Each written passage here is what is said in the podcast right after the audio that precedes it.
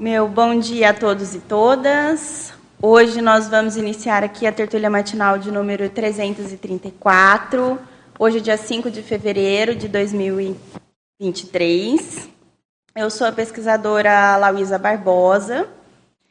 Vou trabalhar com vocês aqui uma temática que eu já estudo tem algum tempo, que é a tenepsologia, né? Hoje o nosso tema de pesquisa é planejamento da consciência tenepsável.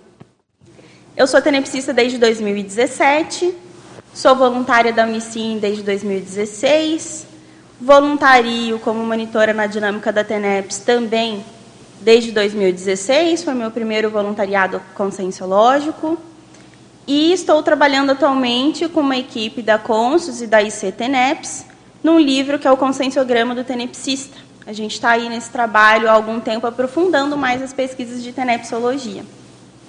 Então, hoje eu gostaria de convidar todos, né, para contribuir com o debate, para os tenepsistas mostrarem aqui também, comentarem as suas experiências sobre o planejamento da Consim, né, quando era uma Consim tenepsável, quando estava se planejando para começar a TENEPS.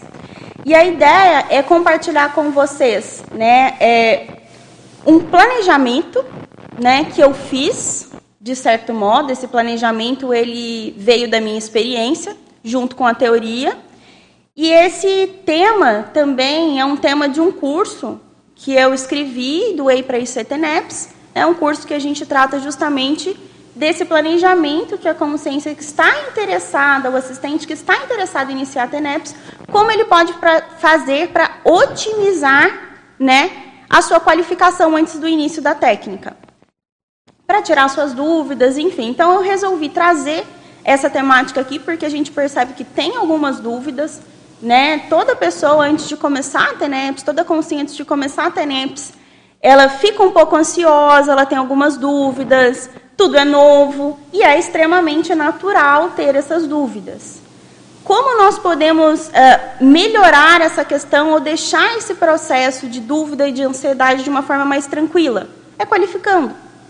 Né? Então, o planejamento da consciência, da consciência inepsável nada mais é do que é, um arcabouço teático para que a gente possa né, experimentar, entender um pouco mais da teoria e se qualificar para quando iniciar a técnica da TENEPS, iniciar na nossa melhor versão possível. Então é basicamente isso. Eu gostaria, antes de tudo, de agradecer né, a equipe da Tertúlia Matinal, a equipe de amparadores que está aqui, do Tertuliário. Né, agradecer também aí os companheiros de publicação sobre tenepsologia, em especial a professora Jaqueline Vieira, que é a professora que dá este curso comigo, né, minha companheira aí de produção de TENEPS. E nós vamos iniciar aqui um pouco a apresentação com os slides. Eu peço que qualquer dúvida, qualquer momento, vocês uh, interrompam, po podem perguntar à vontade, não tem que esperar eu falar tudo. Então, eu vou dividir essa apresentação em dois pontos. A primeira parte vai ser uma parte mais de definição, de dúvidas sobre o que é TENEPS né, e o que não é TENEPS. E a segunda etapa vai ser a etapa que eu explico né, esse planejamento, que são os itens que a gente propõe no nosso curso e que podem auxiliar as pessoas que estão se planejando para iniciar a TENEPS. Primeiramente, é óbvio, né, a gente tem a definição do que é TENEPS.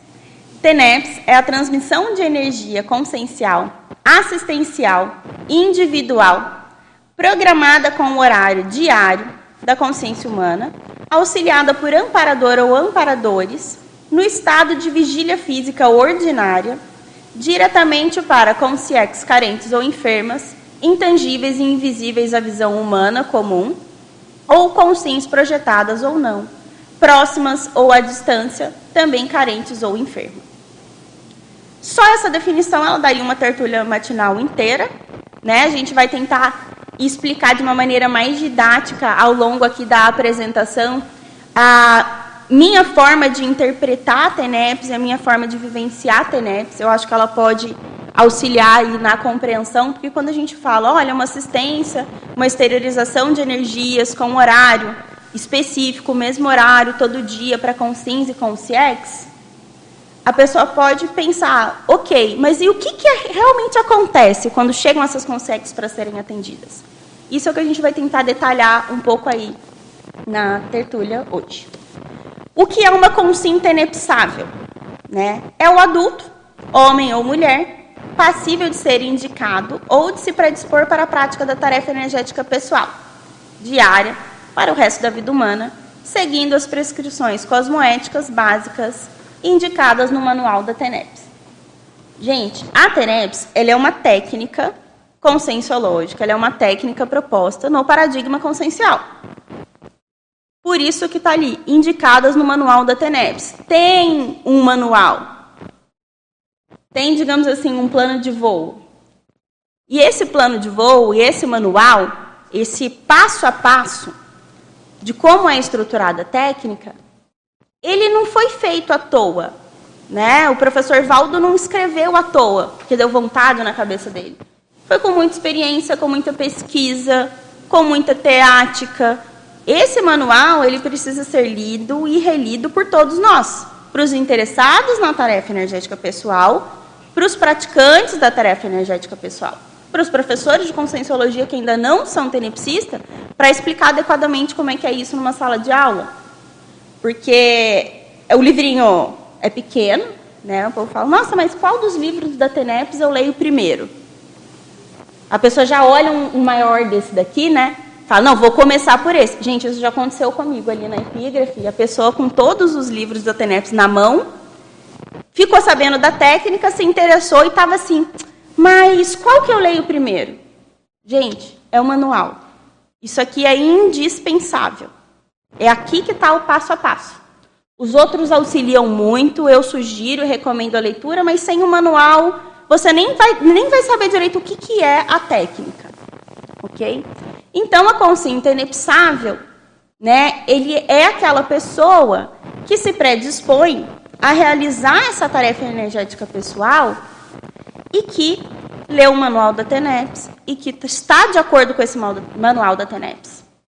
Ok? No sentido de se qualificar, de se melhorar, até chegar ao ponto de ter segurança suficiente e falar: eu estou preparado para me posicionar como assistente pelo resto da minha vida, por todos os dias, pelo resto da minha vida. Isso é uma coisa muito séria, gente. Antigamente o povo falava, né? Ah, casamento, casamento é para o resto da vida. Hoje em dia não é bem assim. Agora pensa na TENEPS. TENEPS é para o resto da vida. É um compromisso que você assume com, com SINS, com CONCIEX, com você mesmo para o resto da sua vida. Então é muito sério.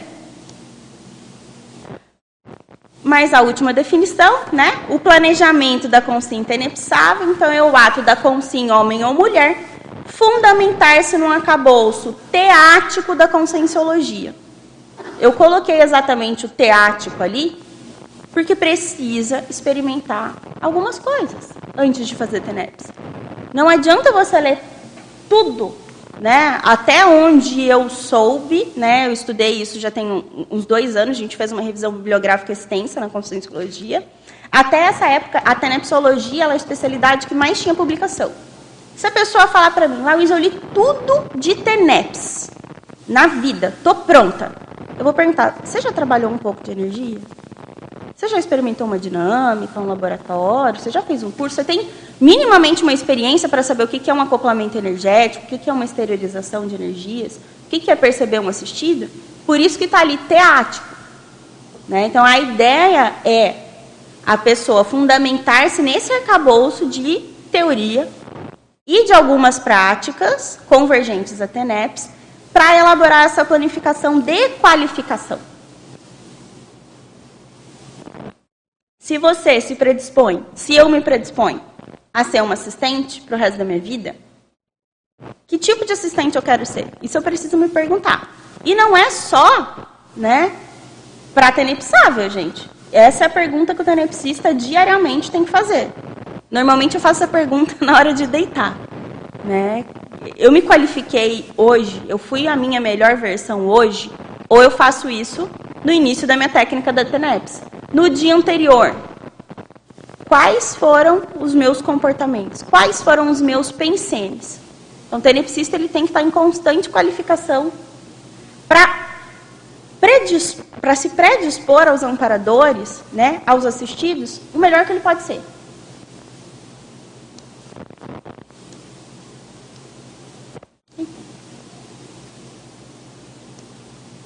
Pronto. Bom, agora a gente vai entrar numa questão, é, como eu falei para vocês, de explicar como é que eu enxergo a TENEPS. Bom, ali nós temos nessa figura a tenepsista sentada ali na, na cadeirinha, na poltrona dela, a amparadora e o assistido. Veja bem, é um acoplamento de pelo menos três consegues ali. A amparadora exterioriza energias para a tenepsista. A amparadora manipula essa energia que a tenepsista está exteriorizando para o assistido. E essa energia, ela vai impactar o assistido assistencialmente. Quando eu dou energias na TENEPS ou em qualquer lugar, eu estou doando um pedaço de mim. Eu estou doando a minha intraconsciencialidade. Não tem como eu falar, não, agora na TENEPS é, é só essa parte da Lauísa, tá? Aquela parte ali escondidinha, sujinha, ou que não é muito legal, ela não vai junto. Ela vai junto. Tem o conceito do pensênia, pensamento, sentimento e energia. Você não desassocia energia do que você está pensando. Você não desassocia energia do que você está sentindo. Esse é o bacana da TENEPS. Você doa você. Você doa as suas reciclagens. Você doa aquele caminho que você percorreu de como você superou aquela dificuldade. Como você se qualificou como assistente? Como você conseguiu passar aquela fase difícil e descobrir um caminho? É isso que você doa na TENEPS. Não é uma coisa é, é, sem experiência. Né? Não é energia imanente. Você não está doando energia imanente livre de informações. O que vai, vai, o que vai para o assistido é um pouquinho de você, então, como você reciclou? Como você recompôs? Como você desenvolveu aquele Trafor? Esses dias a gente teve, né, tertúlia matinal, de acho que sinergismo TENEPS e, e Mega Trafor. Você doou como você desenvolveu aquilo ali que está beneficiando a sua vida e a vida das pessoas que estão à sua volta. Então, na TENEPS, a gente doa o nosso exemplarismo. Por isso, a gente precisa se valorizar muito e tomar muito cuidado, né, com como nós nos tratamos na TENEPS, como nós nos tratamos na vida. Porque é isso que eu vou doar para os meus assistidos. A energia ela tem conteúdo. Isso eu sempre bato na tecla, porque às vezes as pessoas falam: "Ah, mas eu acho que eu não tenho muito o que doar. Ah, mas eu não tenho muita experiência". Você vai ver a pessoa superou uma série de dificuldades na vida teve um monte de experiência positiva, está no caminho assistencial e não se valoriza de que pode fazer aquela doação de energias. Isso não quer dizer que ela não precisa se preparar, se qualificar, entender o que é a técnica. Mas ela precisa se valorizar. Espero que vocês consigam uh, ver direito aí esse esquema que eu fiz. Eu sempre gosto de mostrar essa figura ela foi uma experiência na TENEPS que eu tive, né, para uma das tertúlias matinais que eu já dei sobre TENEPS.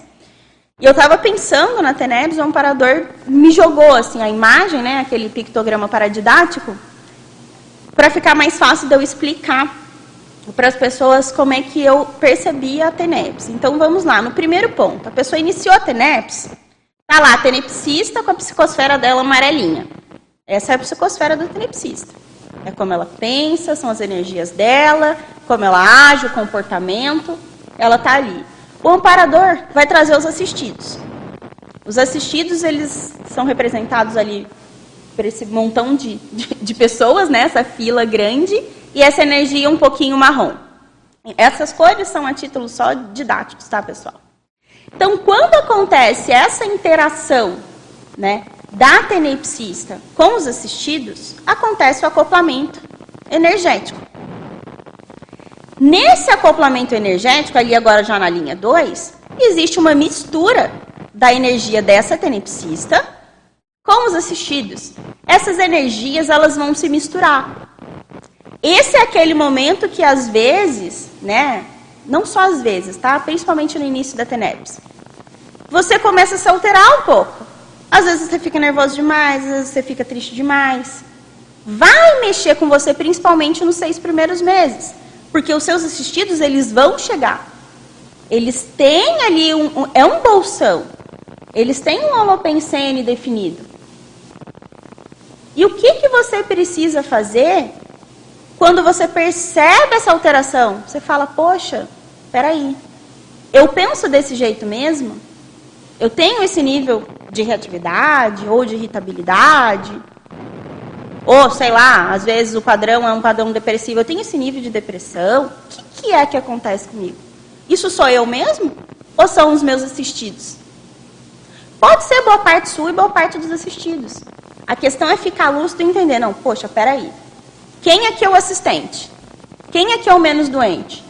Sou eu ou são os consex que eu estou me predispondo a atender, a assistir? O tenepsista se volta para o centro dele, né? Pensa, poxa, peraí, eu vou assistir. Aí começa uma autopesquisa mais aprofundada. Por quê? Quais traços eu preciso reciclar nisso? Aí começa a interassistência. Porque o assistido ele vai denunciar para você que tem ainda aquele traço ali que às vezes te tira do sério. Ainda tem aquele traço ali que te deixa às vezes chateado com alguma coisa. E você começa no movimento de reciclagem, além do que você já fez até chegar a ser tenepsista. Para quê? Para você conseguir assistir essas consegues. Não é só para o seu bem-estar. Mas o tenepsista, ele doa o bem-estar dele. Se ele não está bem, ele vai doar o quê para os assistidos? E aí vem o terceiro ponto, que é quando existiu aquele movimento de reciclagem do tenepsista, o tenepsista aproveitou, né, todo aquele desconforto, aquela crise de crescimento que o grupo extrafísico que foi assistido na TENEPS trouxe, ele reciclou uma boa parte daquilo e ele vai, né, no caso essa tenepsista, ela vai emitir o padrão mais homeostático para essas consegues e vai conseguir assistir. Aí, muitas vezes tem um encaminhamento desse grupo. Para mim, gente, isso é muito didático. Eu consigo olhar essa linha de raciocínio e mapear várias vezes, né, nesses meus anos de TENEPS, quais grupos foram, o que, que eu reciclei. O tenepsista, se você olhar ele hoje e olhar ele daqui um ano, dois anos, espera-se que ele seja uma pessoa diferente. Pode perguntar, Isa. Professora Lauísa, muito bom dia. Bom dia aos teletertulianos matinais e também presenciais. Já temos algumas perguntas. A Eliene Antunes coloca na página 3, Lauísa, na decisão. Professora Lauísa, a decisão de iniciar a TENEPS, quais as recins, ou seja, reciclagens intrafísicas mais emergentes para iniciar a prática da TENEPS? Eliane, muito bom te ver aqui contribuindo na tertúlia. Eliane também é uma pesquisadora da área. E eu vou te responder o seguinte: cada caso é um caso. Cada consciência é uma consciência. As minhas reciclagens para começar a ter NEPs com certeza foram diferentes das suas. Mas tem alguns aspectos básicos, né? Conforme a gente falou, né, do manual da TENEPS, que todas as consciências predispostas à técnica, elas precisam ter minimamente né, resolvido. Por exemplo, você vai ter que dispor uma hora por dia pelo resto da tua vida naquela mesma hora. Você está disposto a organizar, você está disposta a organizar toda a sua vida para que você esteja naquela uma hora do dia na sua melhor disposição? Com as suas melhores energias? Na sua melhor versão? Isso é uma coisa que a gente tem que pensar. Ah, é uma reciclagem? Tem pessoas que têm o trafor da organização. É trafor. A pessoa consegue fazer o que quer, ajeitar na agenda da maneira certa, consegue priorizar e tem outras que não. Então, se a pessoa não consegue ajeitar minimamente a sua agenda para estar tá no melhor dela na, no horário da TENEPS, isso eu já diria que é a primeira reciclagem que a pessoa tem que fazer. E, e, assim por diante. A gente vai tratar aqui daqueles indicadores que eu coloco né, no paper da consciência inepsável, que vão também dos, de aspectos, né? Você precisa estar interessado em consciência. Às vezes a pessoa chega, olha, eu não, eu não sou muito assim de assistir, não, não, é uma coisa que nasceu comigo, eu estou aprendendo e tal. Então a pessoa ela precisa entrar num processo de reciclagem, sair do egoísmo dela e falar, poxa, eu vou doar minimamente uma hora do meu dia para o outro, para os outros. Eu não vou chegar na TENEPS pedindo para mim. Eu não vou chegar na TENEPS dizendo, parador, você me ajuda nisso? Parador, estou precisando daquilo. Um parador, eu quero isso. Um parador... Não. Você está em doar, você não está em pedir. Então, se a pessoa ela tem um nível, por exemplo, de egoísmo, que ela não consegue ficar sem pedir para si, isso é uma coisa que precisa reciclar para começar a ter NEPs. Agora do Rio Grande do Sul, o Jorge questiona se há um amparador específico para TENEPS. Uhum. Jorge, existe. Ele é um amparador de função, ele é um amparador da TENEPS. Não quer dizer que você vai passar né, o resto da sua vida com o mesmo amparador. Normalmente a gente troca né, de amparador à medida que a gente evolui. A gente evoluiu na técnica, melhorou, se qualificou, troca de amparador. É como se você trocasse de série na escola. Ah, chegou um momento né, da escola, você aprendeu isso, ok, beleza, você troca. Então tem sim um amparador. Essa história, eu, eu não sabia se eu contava, enfim, já que ele perguntou de amparador do TENEPS, eu vou contar aqui um, a minha, o meu caso, né? Vou compartilhar o meu LabCon com vocês. Uma das maiores dificuldades que eu tinha para começar a TENEPS era a questão do acoplamento, né, da semipossessão. Venho de família de parapsíquico, né, o pessoal prestava assistência, incorporando e tal, eu via aquilo, muito bacana, muito legal, eu olhava e falava assim, eu acho que isso aí para mim, eu não sei se, se vai rolar. Aí eu olhei a TENEPS, né? Fui estudar, tem a semipossessão. E eu fiquei, cara, e a semipossessão? Como é que eu vou relaxar o suficiente para deixar uma consciex, né? Tomar conta, entre aspas, tá? Das minhas energias, do meu soma, e ficar relaxado. Eu não sou uma pessoa de temperamento, assim, super relaxado. Né? Eu tenho meu nível de controle, enfim. Eu falei, vou experimentar até passar essa questão. Né? Eu quero saber quem é o amparador, eu quero ter a sinalética dele mapeada, eu quero ter certeza de que quando eu sentar lá eu sei quem que é a Consex que vai trabalhar comigo. E nisso, né, eu fui para um processo de experimentação. Fazia dinâmica da TENEPS, mas eu fazia muito laboratório de TENEPS aqui do CEEG. Inclusive, tem um, um artigo que eu acho que quem está interessado no tema, né?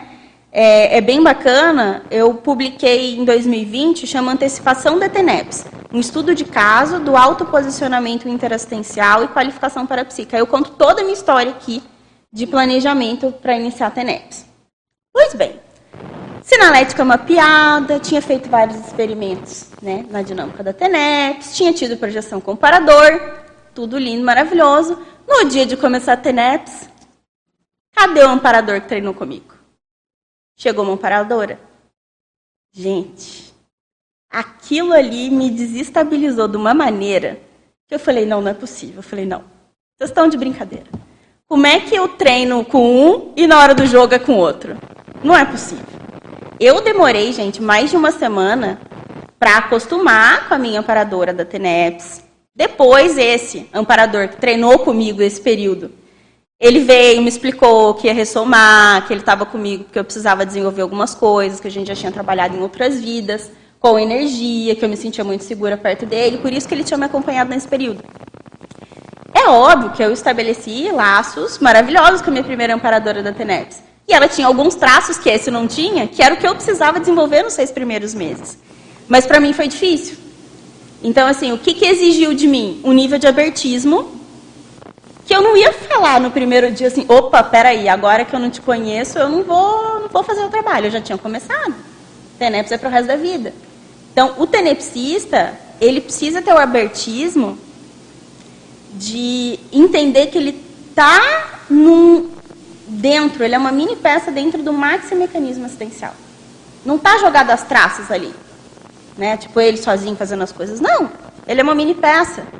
Se ele se qualificou, Se ele fez né, as experimentações, experimentações, entendam, laboratório da TENEPS, curso de conscienciologia, que trabalha com energia, dinâmicas parapsíquicas. Isso que eu entendo como experimentações.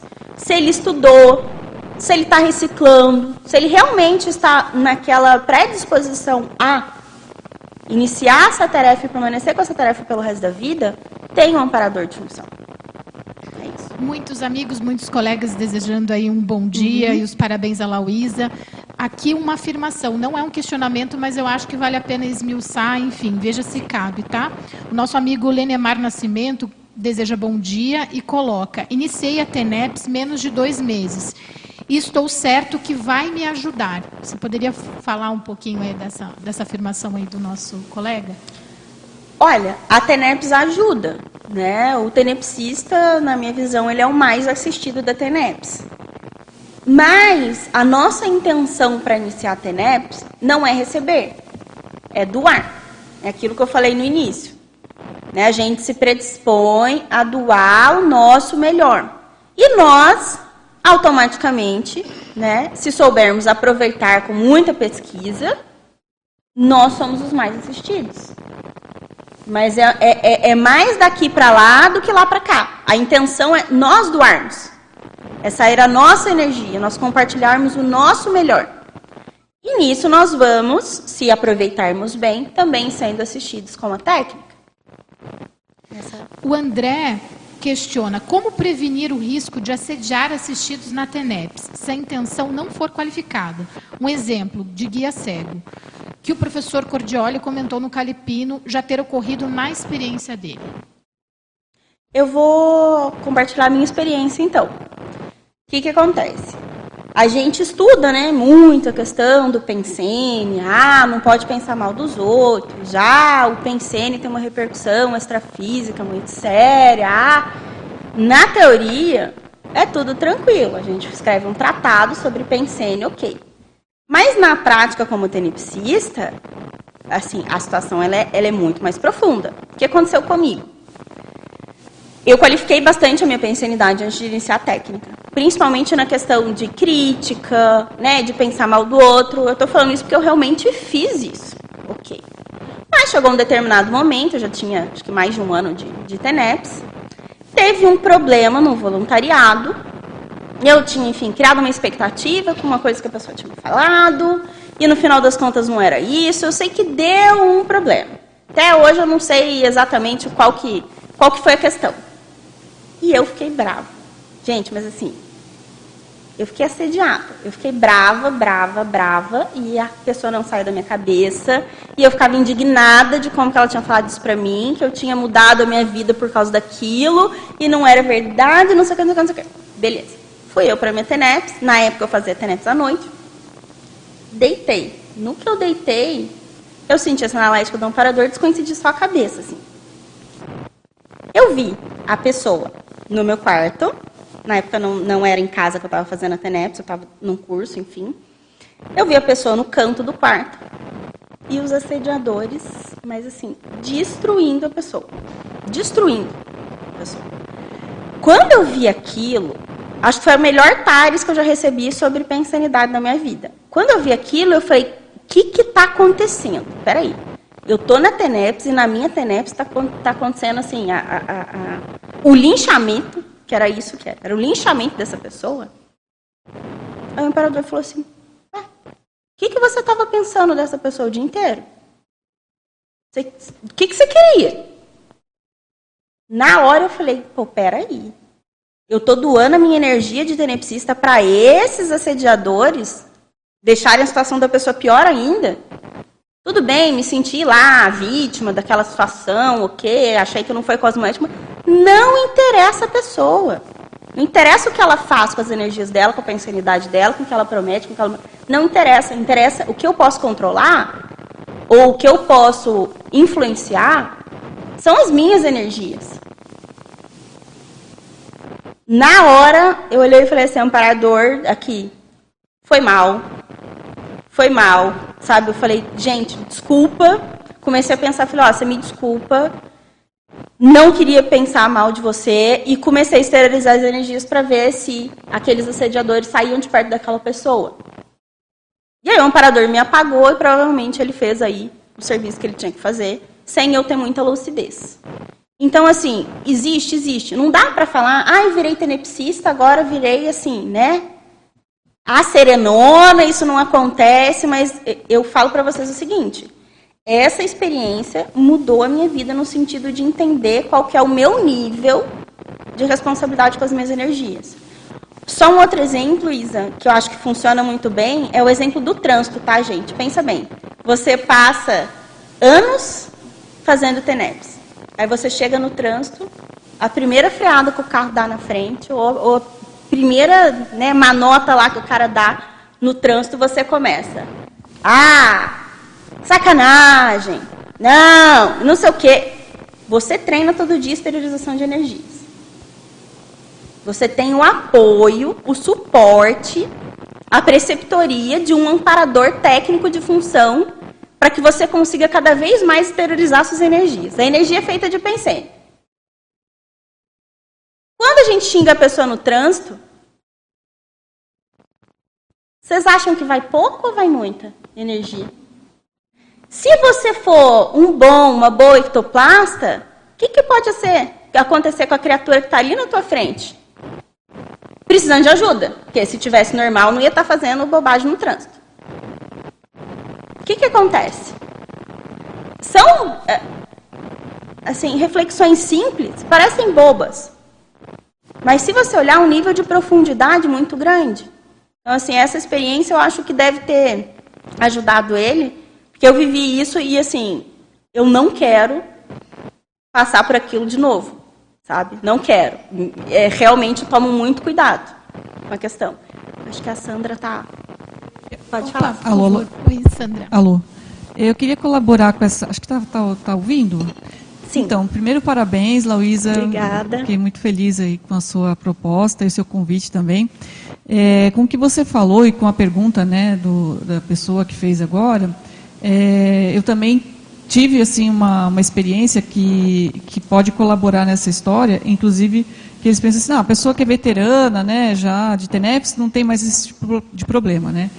E aí eu queria é, contribuir com, com um artigo também que eu tenho, né, que chama é, te, Técnica da Qualificação do TENEPS Supensene Pessoal. É excelente esse artigo. Então, e aí a ideia é o seguinte, que eu já tinha nove anos de TENEPS quando aconteceu né, a, minha vivência na, na, na TENEPS, que eu, eu, na verdade, assim, tudo foi uma sequência de fatores, né?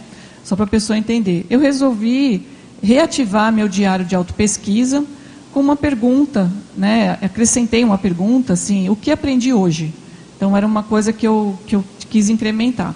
Só isso já deu um incremento na minha lucidez e uma série de coisas e provavelmente isso fez o amparador se aproximar mais de mim. E aí ele, ele me perguntou o seguinte, ele falou assim, não, na verdade ele, ele fez uma, uma afirmação. É, o seu padrão pensênico catastrófico rouba 30% de suas energias. Então ele foi bem assim específico assim e aí eu comecei a observar, falei, puxa, nem, não sabia que eu estava atrapalhando que, o meu, que a minha pensanidade estava atrapalhando o trabalho deles, né? E nosso trabalho, né? Que todo mundo junto, né? E aí eu comecei a estudar mais é, a respeito disso, tal. E coincidentemente, sincronicamente, é, no dia seguinte, então eu pensei assim, não, eu vou estudar sobre esse assunto. No dia seguinte, é, eu fui convidada para participar do evento do Fórum da TENEPS. Então parece que já era tudo assim um combinado, né? Vamos dizer assim, todo um processo que eles devem ter se aproximado, devem ter mexido na minha, na minha autopensanidade, qualificando isso. E aí esse foi o tema que aí me deram, né? Vamos dizer assim, de bandeja para eu estudar e para eu melhorar, né? Fazer várias reciclagens. E uma das coisas que ocorreu na época também, de, de maneira bem natural, antes de até de receber o convite, foi que eu tive também é, a inspiração de ler novamente, pela enésima vez, o manual da TENEPS.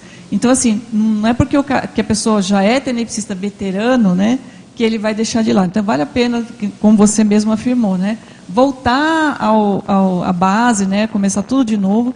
E esse seu artigo aqui, né, da, da tertúlia matinal, está fazendo isso, está nos fazendo isso, né? Está proporcionando isso. Você voltar lá para as bases e rever assim, o que, que, que ficou de detalhezinho, o que, que eu preciso da manutenção.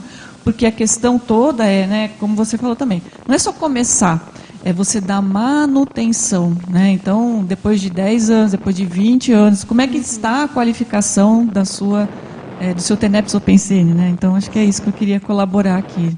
Eu acho que é bem interessante, é, Sandra, porque eu vejo que cada vez mais é, é importante a gente compartilhar as nossas experiências. Para não ter uma idealização né, do que não é a TENEPS. Não é um mundo de flores, gente. É um mundo de aprendizado extremo, é um mundo muito interessante, é interassistencial, mas não é uma coisa assim, um título, né? Ai, agora eu sou tenepsista. Pronto, já a minha passagem para Comunex avançada já foi comprada a partir do momento que eu optei por ser tenepsista. Não é status. A gente fala no curso, né? Tem até nos slides, mas eu acho que eu nem vou usar mais os slides. Mas tem nos slides do nosso curso que não é TENEPS, a gente fala assim, não é serviço por tempo de casa. Não é igual assim, bato ponto, bato ponto, bato ponto, três anos, mudo de amparador. Bato ponto, bato ponto, bato ponto, dez anos, estou com uma TENEPS mais estruturada, mais avançada. Bato ponto, bato ponto, bato ponto, 20 anos tem OFIEX. Não é assim. Isso vai depender da nossa qualificação. Então é bom você, você comentar que com nove anos da sua TENEPS teve que ter essa, essa reavaliação para a gente ver também que, poxa, é um contínuo aprendizado. Né? Isso vai ser, eu acho que até a gente mudar de nível evolutivo lá depois de Consex Livre, deve ter alguma outra coisa que também é um contínuo aprendizado.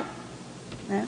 Sandra, veja por gentileza se você consegue compartilhar o link do artigo ali no chat.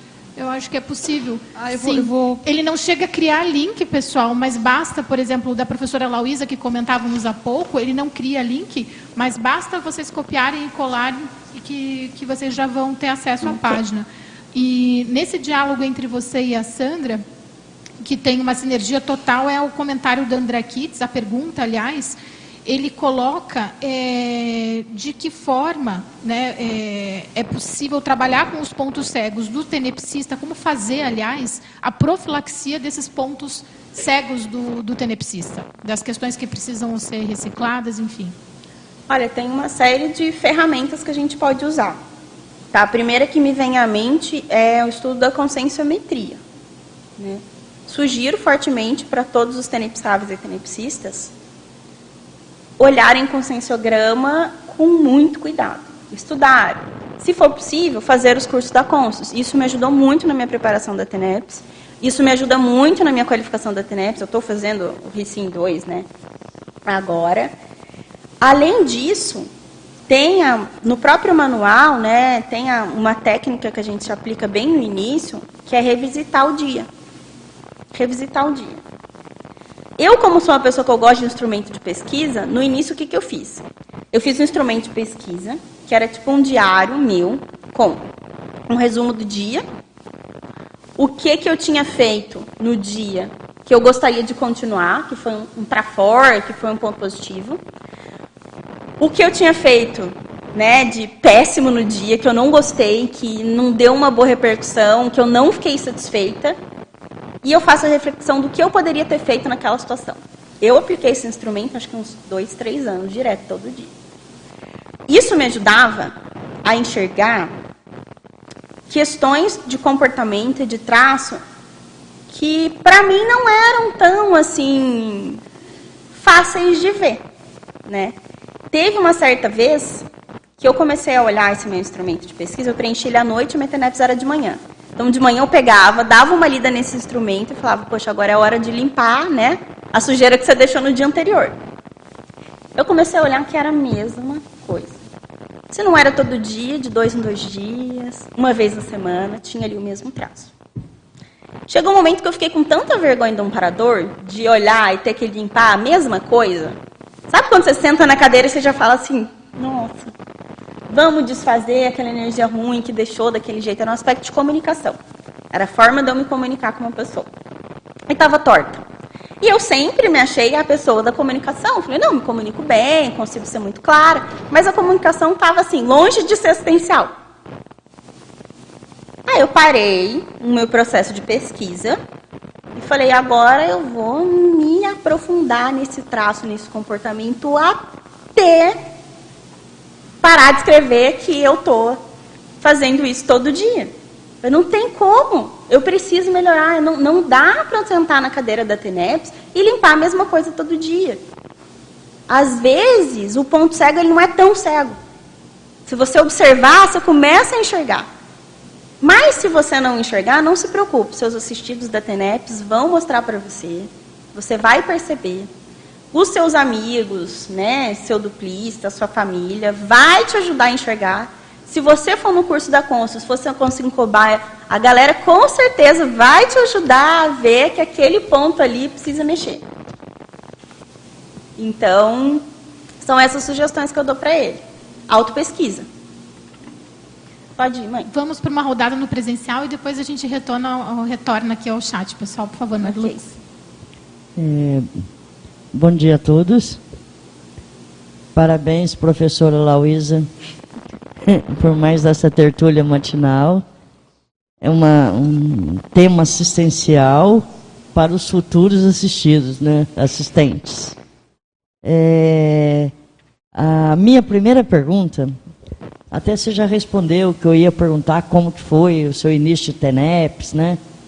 E, mas você já falou bastante a respeito. Então eu queria que você falasse um pouquinho, ali na, na segunda página, é, dos indicadores, dos 10 indicadores que você colocou. Eu, é, colocado, eu queria que você falasse um pouquinho, gostaria que você falasse da, da número 3. Você pode ler e falar um pouco a respeito? Posso sim, posso sim. Bom, gente, esses indicadores, eles estão aqui nesse livro de TENEPS. Ele é uma, um capítulo que a professora Marina Tomás né, coloca.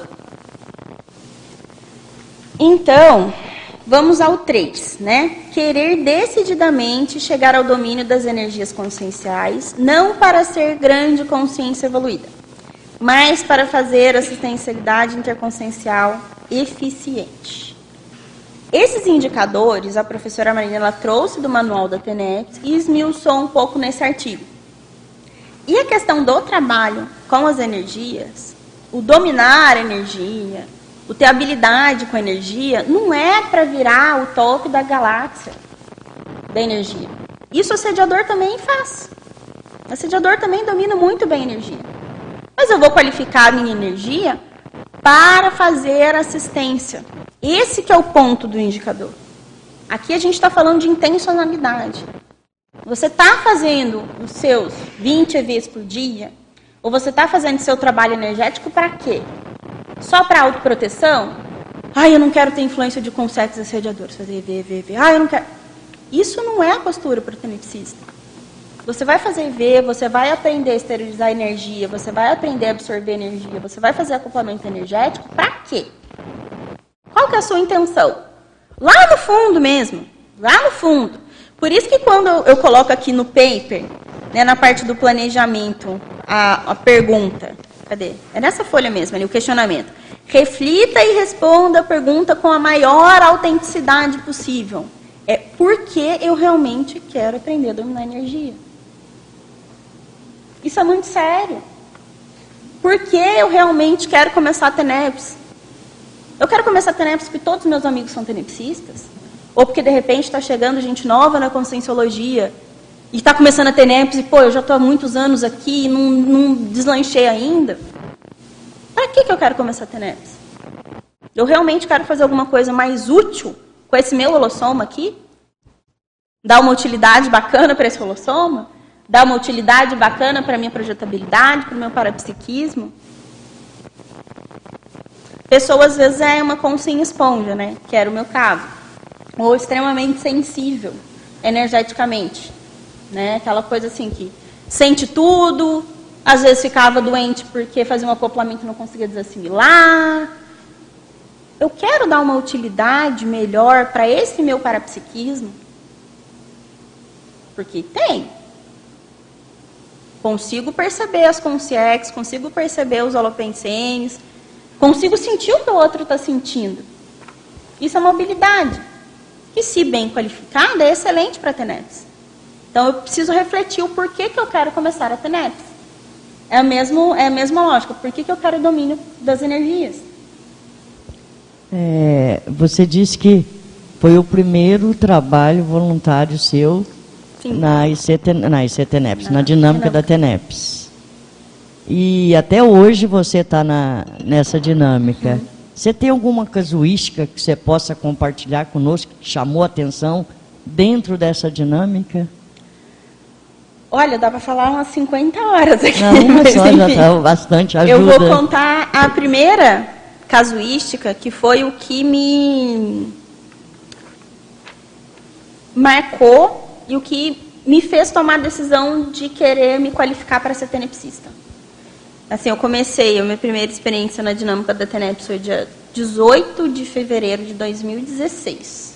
Como é que foi a situação? Eu estava aqui em Foz, estava visitando Foz, e aí eu estava, enfim, conversando com algumas pessoas, experimentando, e eu tinha uma vontade muito. Eu, eu fiquei tão feliz de estar aqui, assim, de começar a ter umas experiências mais ou menos táticas com o meu parapsiquismo, com a minha projetabilidade, que chegou um momento que eu falei assim: eu quero ir para uma dinâmica. Eu não entendia muito bem as coisas, não, tá, gente? Eu não, não sabia a diferença das dinâmicas, eu estava experimentando tudo.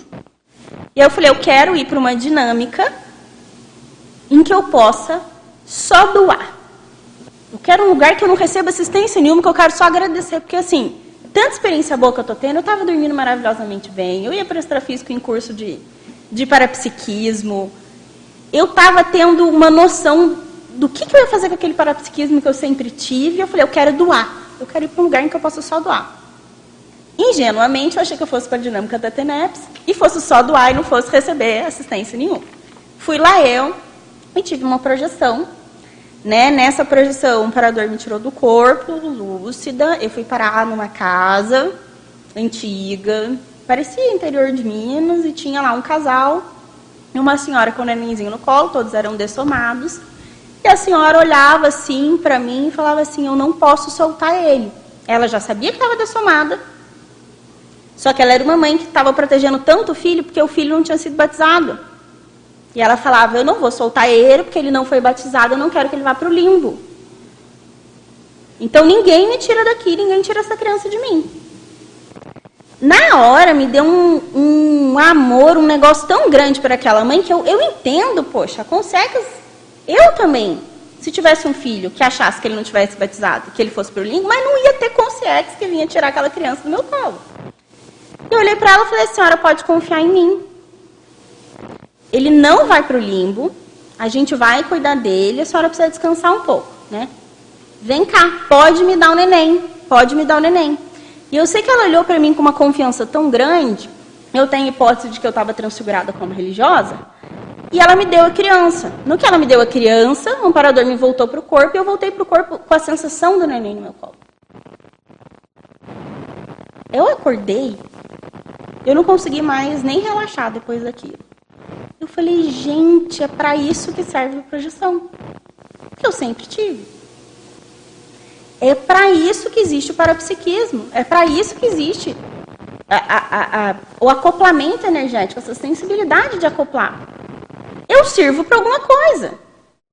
Eu saí da, da, daquela dinâmica e falei, cara, eu sirvo para alguma coisa. Eu nasci para fazer isso. É isso que eu quero fazer da minha vida. Daí eu saí da dinâmica, fui comprei o manual da TENEPS, comecei a ler e naquele dia, 18 de 2 de 2016, foi a minha primeira experiência, eu falei, é isso que eu quero fazer. Só que eu li o manual e falei, eita, tem muita coisa que eu vou precisar melhorar para ter condições de começar. E aí foi a saga, né? Foi uma saga. Uma dinâmica por dia, imersão aqui.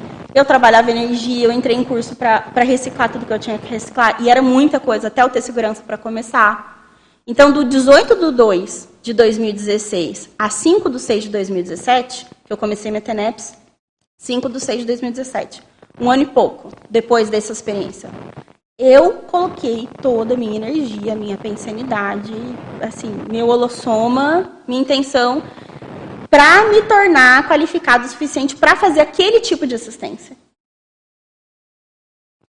Aí, boa parte da minha vida fez sentido. Eu falei, poxa, para isso que serve o parapsiquismo. Então, eu vou ter uma utilidade. Pensa, gente, quanto tempo aquela mulher estava lá? Foi uma experiência, uma dinâmica. O nível de oportunidade que a gente tem com a TENEPS de auxiliar, não dá para falar vida porque ela estava dessomada, né? mas a existência de uma consex. Isso sem entrar no raciocínio da recomposição, né? Porque provavelmente eu devo ter ensinado aquela mulher que se o filho dela não fosse batizado, ele ia para o limpo. É a cara da pessoa que viveu algumas vidas na religião e doutrinou as pessoas. Isso eu não tenho vergonha de falar, já assumi, ok, beleza. Então, assim, quantas pessoas nesse tipo de situação não estão nesse tipo de situação porque eu possa ter doutrinado errado? Ah, mas se não foi você, não interessa, se eu posso ajudar, eu vou ajudar. Sendo eu ou não sendo eu. Se eu posso ajudar, com uma horazinha por dia da minha vida. Né? Parabéns aí pelo, pelo paper. Aqui na terceira página, ali no item para segurança, é, você colocou a questão do, da esterilização né, com a intenção de preparação em horários diversos. É, eu percebo que às vezes tem muitas pessoas que têm uma visão equivocada da TENEPS. Né? Ela fala assim, ah, é, eu, eu, eu, já fazia TENEPS antes porque eu esterilizava energias. Você consegue trazer para a gente assim é, a principal diferença de qualquer prática mística ou que não seja TENEPS com a TENEPS? Bom, então vamos começar com antes da TENEPS. Por que esse item está aqui de para-segurança? Eu resolvi é, deixar em destaque no meio de uma enumeração. Porque tem vindo pessoas, né? A gente tem contato, as pessoas perguntam, às vezes em aula, em live. Ah, professora, aí vem contar, né? Não, porque eu estou treinando, estou na minha pré-TENEPS, então eu estou treinando todo dia no horário para ver se eu acostumo com o horário. E aí eu exteriorizo energia no mesmo horário. E falo com uma naturalidade tranquila. Não foi é, é, instruída adequadamente. O que, que acontece? Quando a gente resolve fazer TENEPS, a gente abre um posto de saúde extrafísico. Estou fazendo uma, utilizando uma metáfora, né? Como se a gente abrisse um postinho de saúde extrafísico. E você abre as portas e fala, olha, todo dia vai ter remédio, tá, pessoal? Então, pessoal enfermo. Você vai fazer isso indiscriminadamente? Você vai abrir o seu posto de saúde sozinho, sem ter equipe. Você vai abrir o seu posto de saúde em horários diversos e vai deixar aquele povo todo esperando.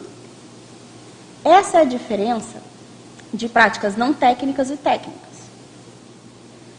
A parte mística ou até religiosa de esterilização de energias pode ajudar? Pode ajudar. Nós já fizemos isso no passado, hoje estamos aqui.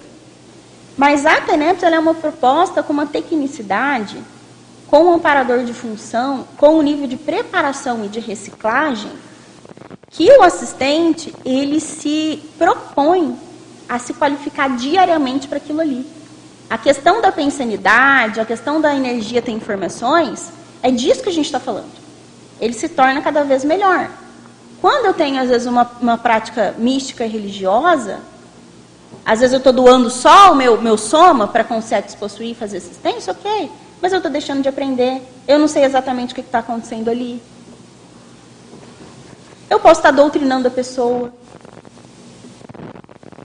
Eu posso estar passando para ela informações, né, nas minhas energias, que não vão ser as mais evolutivas.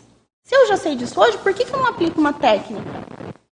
Que eu já tenho segurança, que tem várias pessoas que já experimentaram, já publicaram, já sabem que é seguro. Né? Essa questão do horário, da TENEPS e tal, é muito séria. Essa semana eu tive né, algumas sincronicidades com relação a isso. Eu acordei pensando em trazer para vocês essa questão de quanto é sério o horário. É aquela mesma situação. Por exemplo, se eu chegar, né? Você chega para trabalhar, se coloca no lugar do operador. Você está lá coordenando um local de trabalho. E aí aquela pessoa que tem a chave para entrar e que vai fazer o atendimento ali, o primeiro atendimento, cada dia ela chega num horário. Cada dia ela chega numa disposição. Cada dia ela chega num humor. Ah, um dia ela está bem, outro dia ela está dando patada em todo mundo, outro dia ela está descontrolada, outro dia ela está chorando, outro dia. Como é que você se sentiria? Você como coordenador daquele setor ali de atendimento. Se o seu colega de trabalho que abre a porta da assistência ali, que abre a porta do negócio, se chegasse cada dia de um jeito. Eu, se eu fosse um operador, eu me sentiria desrespeitado. Falar, poxa, peraí, você está levando a sério mesmo o negócio?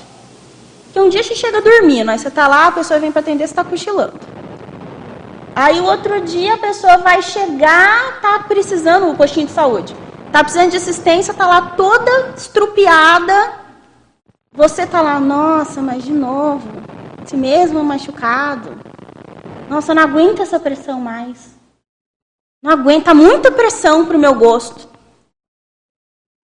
Gente, a gente tem condições de ser mais adulto, de ser mais responsável. Nós estudamos isso no curso intermissivo. Até quem não estudou. Dá para ver essa questão. E por que, que isso ajuda na parasegurança? Porque o amparador, ele está arrumando toda a parte do trabalho. A gente está fazendo um pedaço pequeno do trabalho. A gente precisa contribuir com isso, tá? Holossomaticamente o melhor possível. Não estou falando aqui do mundo do moranguinho, da idealização. Não estou falando. Eu estou falando do melhor que a gente pode estar. Tá. Em crise de crescimento, tem dia que a gente vai chegar chorando, sim. Tem dia que a gente vai chegar cansado, dependendo da, da questão da vida, a gente vai chegar chateado com alguma situação. Mas isso não, não é o padrão para um tenepsista chegar na TENEPS. Então, assim, esse compromisso no mesmo dia, né, de todos os dias, no mesmo horário, isso é muito sério. É só a gente trazer para a perspectiva intrafísica. Olha, é até meio paradoxal. Traz para a perspectiva intrafísica. Pensa que você está abrindo um postinho de saúde para atender uma comunidade doente. E você tem a chave do negócio e vai fazer a primeira recepção das pessoas. Como é que você vai se sentir? Não sei se eu te respondi. Acho que eu me empolguei e fui para um outro, para um, uma outra parte, mas enfim. Jaque. Dia, parabéns, Lau, pela tertúlia, pelo, pela sua teática, né? É, a minha pergunta é muito na linha do, da pergunta do Gabriel. Só que eu gostaria que você enfatizasse num outro ponto. Assim. É, nós sabemos que a, a TENEPS é uma técnica que é fundamentada no paradigma consciencial, mas como você mesmo acabou de comentar, nós já fizemos muita assistência com, com energia, trabalhamos com parapsiquismo, mas em outras linhas, né? Em, em outras existências. Então, eu gostaria que você falasse, comentasse sobre a importância de quem está se preparando para para fazer TENEPS, ou quem já é tenepsista né, e está aí é, refletindo sobre a manutenção da TENEPS, que você relacionasse a importância do posicionamento paradigmático. Né, porque muitas vezes a pessoa começa a fazer TENEPS e ela mantém aí posturas relacionadas a outros paradigmas. Então, gostaria que você comentasse um pouco sobre a importância dessa atualização paradigmática. Então, vamos lá. Uh, Para mim, uma das questões mais relevantes do paradigma consciencial é a autorresponsabilização evolutiva. Isso já se difere de outras linhas de pensamento, de ciência, de religião. A questão da autorresponsabilização é muito séria para o tenepsista, e para ele entender que quando ele faz uma assistência na TENEPS, ele não está igual um guru direcionando uma multidão de pessoas que ele está assistindo. Ele não é o todo-poderoso, ele está contribuindo com como ele evoluiu durante esse período da vida. Em linhas místicas e linhas religiosas, tem muita questão da transferência de responsabilidade para o outro. Quando a gente na TENEPS começa a transferir a responsabilidade de tudo para o amparador, tem que acender uma luz vermelha e falar: peraí, eu estou caindo no meu comportamento religioso de transferir a responsabilidade para o outro? Porque uma coisa é eu falar para você assim: olha, no manual da TENEPS tem alguns requisitos básicos e profundos importantes para a TENEPS. Outra coisa é eu chegar para você assim: se você não tiver tudo, você não vai fazer a TENEPS e você vai para a baratrosfera se você não fizer tudo direito, tá? Ó, vai para a baratrosfera. Ou ameaçar que o amparador não vai estar com você se você não fizer isso, isso e aquilo. Não é bem assim. A gente está fazendo assistência exteriorizando energias, mas em nenhum momento o tenepsista ele vai se achar super melhor que o assistido. Porque se ele não atender que o assistido dele está contribuindo para ele evoluir para a auto-pesquisa dele, tem alguma coisa errada. No momento, ele está menos doente que aquelas pessoas. Ele está ajudando porque ele é um menos doente, mas ele também é um doente. Ele precisa melhorar, ele precisa reciclar. E o amparador, ele não é Deus, ele não é assim, aquela coisa de, ó, oh, vou obedecer cegamente tudo que você está fazendo. O nosso parapsiquismo ele é lúcido. O nosso parapsiquismo, é, quer dizer, ele é lúcido não, né? Ele busca ser lúcido.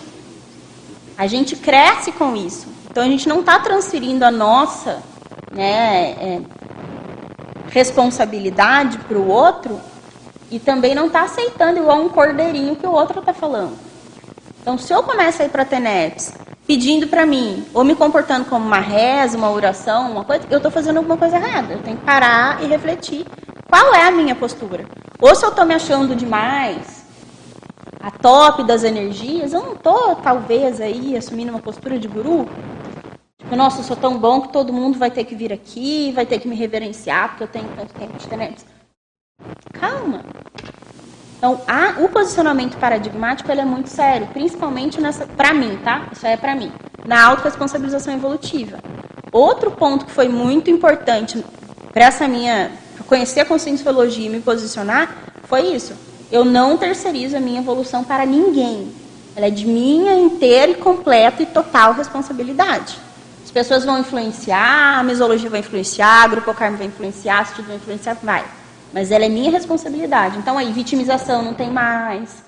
O pobrezinho, coitadinho de mim, isso não existe mais. Né? Um, eu vou esperar a divindade me falar exatamente o que eu tenho que fazer, não existe mais. Isso é uma postura religiosa. Então, são algumas questões muito sérias paradigmáticas que o tenepsista ele precisa aprofundar. Isso não quer dizer que ele não possa ter uma conexão com o amparador e o amparador possa auxiliar em alguns aspectos importantes para a vida, para a ProEx. Isso pode, mas é, é, muito importante a gente estar atento, porque cair nisso é muito fácil. Ainda mais se a gente está atendendo esse público na TENEPS.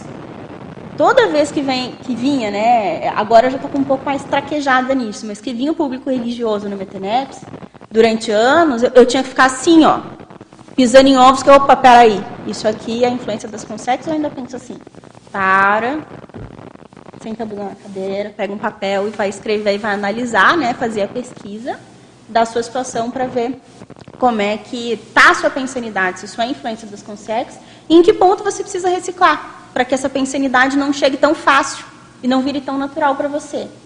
Bruna. Bom dia a todos, parabéns, Lauísa.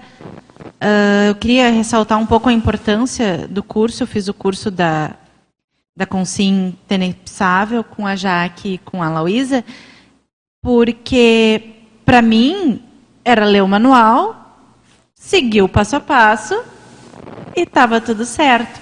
E durante o curso, a questão da experimentação foi extremamente relevante, porque eu não tinha ideia nem do meu próprio parapsiquismo, nem de como as coisas iam acontecer. Eu cheguei no meu primeiro laboratório de TENEPS e pensei, ai, é isso!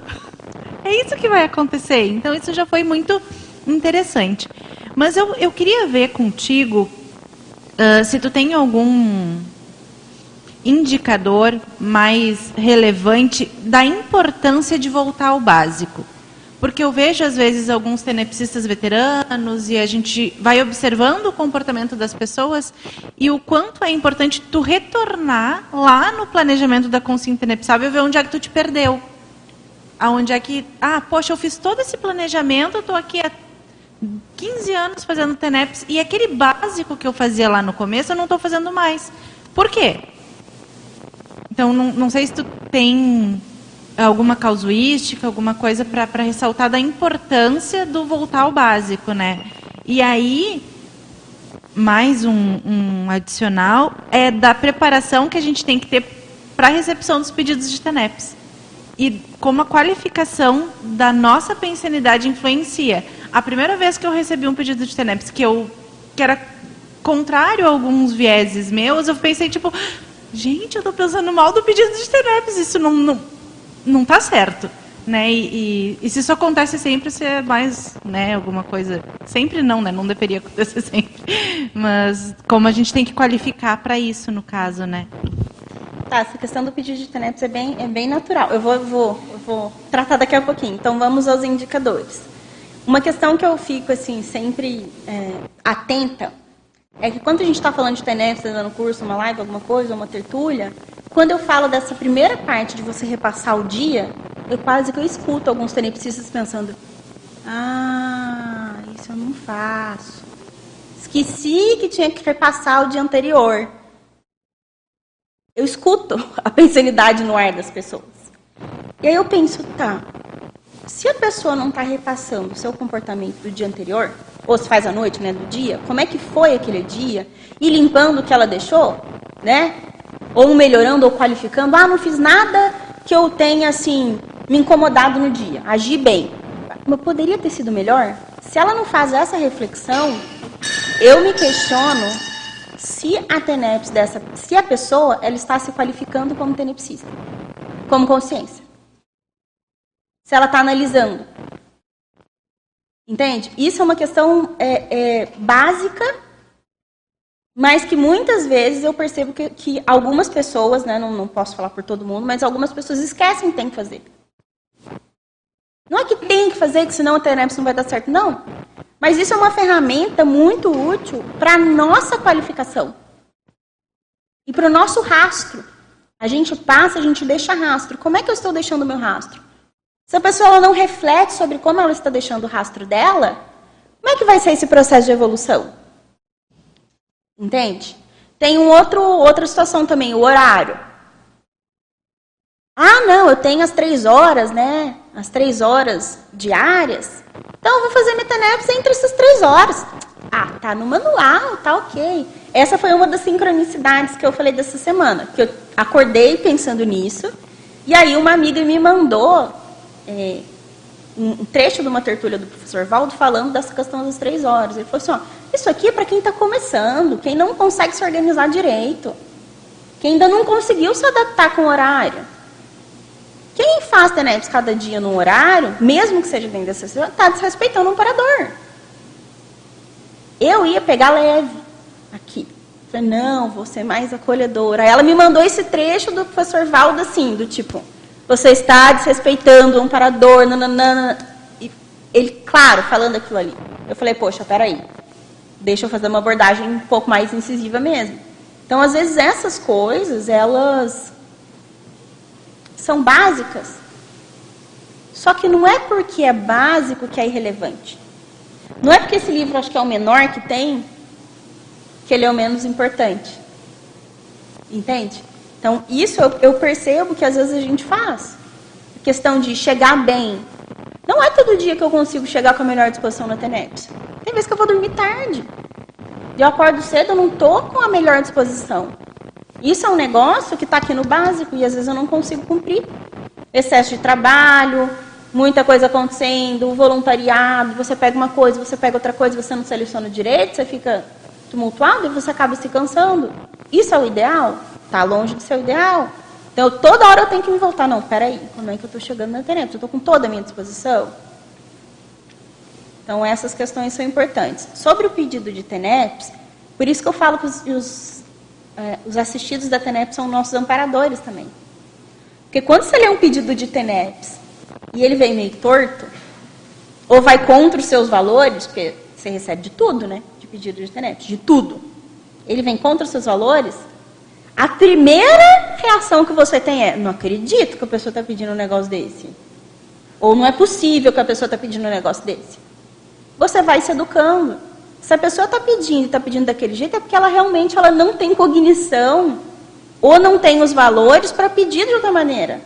Ela não sabe. Aí a diferença aí do guia cego e do amparador. A pessoa quer isso, isso, isso, isso, isso e aquilo. Ponto. Na energia você vê que, poxa, ela não entendeu o que é TENEPS. Eu recebo uns pedidos, tipo, uh, quase que reza. Isso é constante. A pessoa, às vezes, ela, ela, ela grava, o, já deixa o pedido pronto e manda. Tudo igualzinho, a mesma coisa sempre. Aí eu olho e falo, cara, essa pessoa provavelmente é um credor meu muito sério de várias vidas. Boto uma energia de amor, porque eu falo, gente, é exatamente o mesmo pedido de anos. Mesmo pedido. E vai. No começo eu falei, mas não é possível, gente. A pessoa não quer mudar nem a vírgula. Tá até com preguiça de escrever o pedido, sabe assim? Aí depois eu falei, não, peraí. É importante para ela isso aqui que ela está fazendo. Então, a, os pedidos de TANEPS também vão nos educando pensanicamente. A gente vai aprendendo com a forma de ver, com a forma de ler, com o que, que a gente sente. Isso também é muito comum do pessoal falar, né? Lau, muita gente agradecendo os, os, esclarecimentos. O nosso desafio agora é administrar o tempo, porque temos várias perguntas aqui no chat uhum. e também na esfera presencial. Daremos uma corrida breve aqui no chat e depois seguimos com a Gabi e com o Gabriel, ok? O Murilo Vieira, pergunta de Santo Amaro da Imperatriz, em Santa Catarina. Poderia, por gentileza, nos relatar alguma experiência impactoterápica, tenepsológica com a sua genitora, a consciencióloga carismática, Marilux? Repete a pergunta. Se você pode relatar alguma experiência impactoterápica, tenepsológica com a Marilux. Se houve alguma experiência nesse sentido. Tá. Murilo me deixou em maus lençóis, porque eu vou expor a pessoa que está aqui na minha frente, né? Mas vamos ver o que, que dá para falar. Sobre desapego. Minha mãe mudou para cá recentemente e ela tem há anos né, essa tentativa de mudar, essa tentativa de mudar. E várias vezes na TENEP nós fomos lá exteriorizar energias para casa que ela estava, para deixar tudo tranquilo para ela vir para cá. E algumas vezes eu cheguei e conversei, olha, tem algumas coisinhas aqui que é interessante desapegar. Ela entendeu, acho que fez um movimento que precisava fazer. E, enfim, mudou. É o máximo que eu posso fazer, gente, senão vocês vão me arrumar confusão em casa. E, e, e coisas de TENEPS, tem coisa que dá para falar e tem coisa que não dá. Mas, assim, a minha mãe, já que ele citou, né? A minha mãe, para mim, é uma referência de assistencialidade. Tá? Ela é desse grupo que antes fazia prática, é, prática mística de exteriorização de energias. Tá? Eu não sabia enfim, não era TENEPS, é óbvio, mas eu desde pequena, em casa, a minha mãe se recolhia num quartinho, esterilizava energias para todo mundo. E isso ela fazia sempre. Às vezes era Réveillon, a minha mãe estava na virada do ano no quartinho dela, esterilizando energias para a humanidade. Isso aí criou valores, né? Ou, ou ajudou a reforçar valores em mim desde a infância, que são muito importantes hoje para mim na TENEPS. Essa seriedade e esse comprometimento. Às vezes ela escolhia, né? Ah, vamos lá comemorar o Réveillon com a família. Não. Hoje eu vou ficar em casa porque eu vou exteriorizar. Ela fala da jeito, eu vou exteriorizar, vou mandar energias para os hospitais, para as pessoas que estão precisando, para as pessoas que estão tristes, para as pessoas que não têm família no Réveillon para comemorar, né? E ela ficava quieta no quarto dela e eu ia para comemorar o Réveillon com os meus familiares. Então, assim, não diretamente na TENEPS, mas a minha mãe me ensinou, pelo jeito dela assistencial, a fazer escolhas mais voltadas mesmo para a doação para o outro. Então, Murilo, eu acho que eu te respondi o melhor que eu pude. Muito bom. Por favor, Marilux, fique à vontade. Se você quiser contribuir, foi tão citada. Podemos seguir? Podemos seguir? O Lenemar esclarece o seguinte, é, que ele quis dizer, né? quando ele se reporta a questão de ajuda uhum. em TENEPS, que o fato de você compartilhar da sua experiência hoje irá contribuir para qualificar a intenção dele nesse início de TENEPS. Ah, é tá. Você está falando é da Lenemar. A Lenemar é prodígio aí no assunto. Está começando agora, mas ela está super inteirada de tudo. Ela está... Lenemar, a gente conta com a sua contribuição para falar das suas experiências, compartilhar para a gente as suas experiências. Você teve uma chegada na conscienciologia muito similar à minha, né? Chegou chegando, já com imersão, já experimentando tudo. Então, já te convido a também contribuir com essas experiências aí para as pessoas que estão interessadas em TENEPS. Então, vamos escrever. O Almir te parabeniza quanto ao esclarecimento sobre o comportamento e pensanidade no trânsito. Ele achou que foi super assertivo. O Ellison Pauletti, ele tem dois questionamentos. Vamos ao primeiro. Pode comentar, a partir das suas vivências, como você percebeu as mudanças sutis e escancaradas no seu dia a dia, depois da tomada da decisão de iniciar a TENEPS? Olha, mudou assim. Acho que não, não tinha muito sutil, não. O negócio era mais escancarado mesmo. Quando eu tomei ciência de que eu tinha alguma coisa para fazer maior que eu mesma, né? Que cuidar da minha vida. Com o meu parapsiquismo, eu experimentei as dinâmicas, eu tive as experiências no laboratório da TENEPS, eu comecei a fazer um nível de reciclagem rápida e intensa. É, eu estava imersa aqui no CAEC e muitas questões que eu tinha dificuldade, que estavam emperrando, questões de vitimização, de transferência de responsabilidade para o outro, né? Essas questões eu falei, não, isso aqui eu tenho que acabar agora. Teve uma experiência que eu tive nessa preparação para a TENEPS, que eu tive uma projeção, um amparador trazia né, um grupo, eu estava dentro desse grupo de pessoas que estavam estudando para começar a TENEPS, e eu me lembro só do finalzinho dessa projeção, que foi ali em frente ao Village, e ele falou para mim, ó, tá tudo certo, né, você tá está super empenhada, você está se qualificando, só que tem um ponto que não dá para você começar a ter NEP sem isso, que é compreensão. Você está com dificuldade de compreender algumas pessoas, especificamente do meu grupo carne. E isso vai te emperrar. Você vai começar, não vai dar certo. Você vai começar a ter NEPs, não vai dar certo isso. E eu cheguei, aí eu assumi, né, do tipo, pô, tô realmente estou com dificuldade, eu não tenho condições de começar a TENEPS com esse tipo de pensene, de vitimização e tal. Vou procurar ajuda, já que eu não estou conseguindo resolver sozinha. Eu tentei resolver sozinha, tá? Meu, eu, meu temperamento é, só se eu não conseguir mesmo, eu vou procurar ajuda. E ali eu não tinha conseguido mesmo, fui procurar ajuda, eu fiz né, preceptoria com o professor Mário, naquela época, preceptoria parapsíquica, e ele me ajudou muito. Ele me ajudou muito, muito, muito, muito mesmo. Assim. Então, foi extremamente necessário essa qualificação pensênica e, na verdade, uma reperspectivação da minha vida como um todo. Né? Porque não dá para você começar uma TENEP, gente, com pensamento de vitimização. Não dá. Sem compreender as outras pessoas. Não tem como isso. Né? Não no nível que eu tinha. Né? Tem degradeza aí, né? Enfim, cada uma vai avaliar a sua, sua situação. Mas no meu caso, a questão era essa. Eu tive que me focar muito nisso e eu consegui superar alguns pontos importantes para começar a ter NEPs. Aí depois foi, né, burilamento, isso foi ao longo do tempo, a pesquisa e com a própria prática mesmo.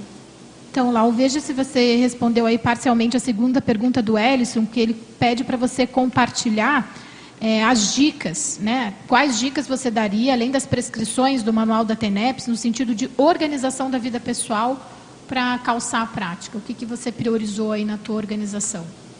Olha, eu acabei começando a TENEPS em Minas, né? Que eu, eu fiquei um ano e pouco aqui imersa, eu estava terminando minha, minha tese de doutorado, escrever, né? E aí eu fui voltar para reassumir o meu trabalho e eu comecei lá. O bom de ter começado lá, hoje eu vejo que foi muito positivo ter começado lá em Minas, porque eu tinha trabalho e TENERPS. Naquela época, o voluntariado online ele não era muito comum, mas eu voluntariava toda sexta-feira à tarde, no Conselho Intercientífico, nas reuniões. Então, eu estava realmente focada exclusivamente para TENEPS. Isso me ajudou muito na organização. Eu comecei a TENEPS bem de manhã, acho que era 6 horas da manhã, era 10 horas da noite, eu estava dormindo. Eu não tava, eu dava aula à noite, mas na época eu era coordenadora, eu consegui colocar os meus horários todos para as primeiras aulas da noite, para eu conseguir chegar mais cedo em casa. E aí, 10 horas da noite eu estava dormindo, no máximo 10 e meia. Esse era o meu ritmo que eu tinha. A questão é, coloca a TENEPS como o ponto principal da vida e depois você estrutura o resto. Claro que no meu caso. Né? Eu sou professora, não sou eu que faço o meu horário. Eu posso pedir, se eu tenho, nem sempre eu consigo atender todos os meus requisitos, porque eu dou aula em curso de manhã, dou aula em curso à tarde, dou aula em curso à noite, então cada semestre muda. Mas eu coloco o meu horário de TENEPS e tento conversar, no, enfim, lá no meu trabalho, em momentos em que eu consiga realizar a prática sem que ela é, passe, sem, sem que eu tenha que sair de casa correndo. Sabe assim? Ai, a TENEPS é 50 minutos. Né? Eu falo uma hora porque até você se planejar, se sentar, se arrumar e tal, depois fazer o registro. Mas assim, 50 minutos, 50 minutos. Vou botar o despertador aqui porque eu não tenho mais um minuto para perder. Gente, isso não, não, não dá muito certo. Então, primeiro você estrutura, vai ser tenepsista, então o foco da sua vida vai ser o horário de teneps. A partir desse horário de teneps, você estrutura todo o resto. Ah, mas eu saio para o trabalho às 7 da manhã. Ou você vai fazer a teneps antes, 5 horas da manhã ou algo assim, ou você vai fazer à noite, ou você vai fazer quando chega em casa no trabalho. Mas a TENEPS ela não pode ser um ponto chato do dia. Sabe aquela coisa que às vezes a gente escuta? Nossa, mas está tão difícil o horário da TENEPS, eu não sei o que, que eu faço. Se algum dia você chegar na TENEPS do tipo assim, nossa, putz, vou ter que acordar mais cedo porque né, tem TENEPS, quase não dormi. Para o que você está fazendo, se enfia num laboratório e vai pensar na vida. Entendeu? Não estou falando para a TENEPS, não. É para as outras coisas que estão tomando tanto tempo, ir para o laboratório e pensar. Vai pedir ajuda. Porque TENEPS não é um local para você chegar, não é uma obrigação. TENEPS não é obrigação. Ponto. É isso que eu queria passar. Então você tem que se organizar, você precisa se organizar de um, de um jeito em que a TENEPS ela, ela seja a parte mais importante do seu dia. Pelo menos para mim, tá? Eu falo tem que, mas é o que eu me coloco como importante para mim. Pode falar, Sandra. Não, é que você falou que TENEPS não é obrigação. Eu, eu discordo um pouco. Eu acho que ela é uma obrigação evolutiva. Eu acho que ela tem uma, um quê de obrigação pela responsabilidade, comprometimento. É um então, para-dever, né? É, é um para então nesse caso eu diria que, é. É porque é, o, é que no meu dicionário cerebral, obrigação é aquela coisa que você faz Sofrimento, arrastada, né? entendeu? Ah, Gostando tá. ou não gostando, você faz. É que existem tipos de obrigações, né? Tem até autores que comentam obrigação motivação, obrigação dessa, desse tipo que você falou, e no nosso caso seria uma obrigação evolutiva, né? Ah, não, tudo bem. É, eu, eu concordo com você. Então, é uma obrigação evolutiva que na minha Sabe por que, que eu lembrei disso? Desculpa aí, né? Acho que o professor Lost vai, falar, vai fazer um calepido, é hoje, né? Ah, tá. Justamente sobre esse tema, obrigação evolutiva. Ah, não, então tá, tá tudo certo. Então aí, entrando nesse viés, tá ok. É porque eu não consigo juntar a palavra obrigação e, e prazer e motivação muito na mesma. É porque aí é meu, né? É que não pode ser um Meu- sofrimento, né? Não pode ser um sofrimento. Gente, obrigação pra mim é aquele trem que você tem que fazer, gostando ou não gostando, de qualquer jeito, em qualquer situação, é obrigação. É igual você dar aula de uma matéria que você detesta. Isso acontece comigo, já aconteceu várias vezes. É uma obrigação. Eu vou lá, eu vou dar a melhor aula possível, eu vou estudar, vou cumprir o meu, meu requisito lá, é uma obrigação. Mas eu vou pra aula tipo, nossa, tomara que acabe esse semestre logo, porque eu quero pegar a disciplina que eu gosto de dar. Então a TENEPS não é esse tipo de obrigação pra mim, entende? Bom que a gente esclareceu.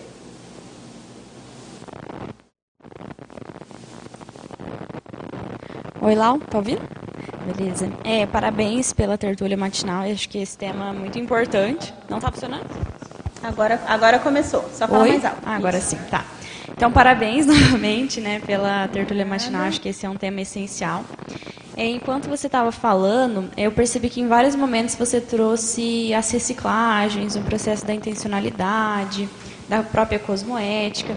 E eu estou nesse período né, de, é, de, de planejamento da TENEPS, né?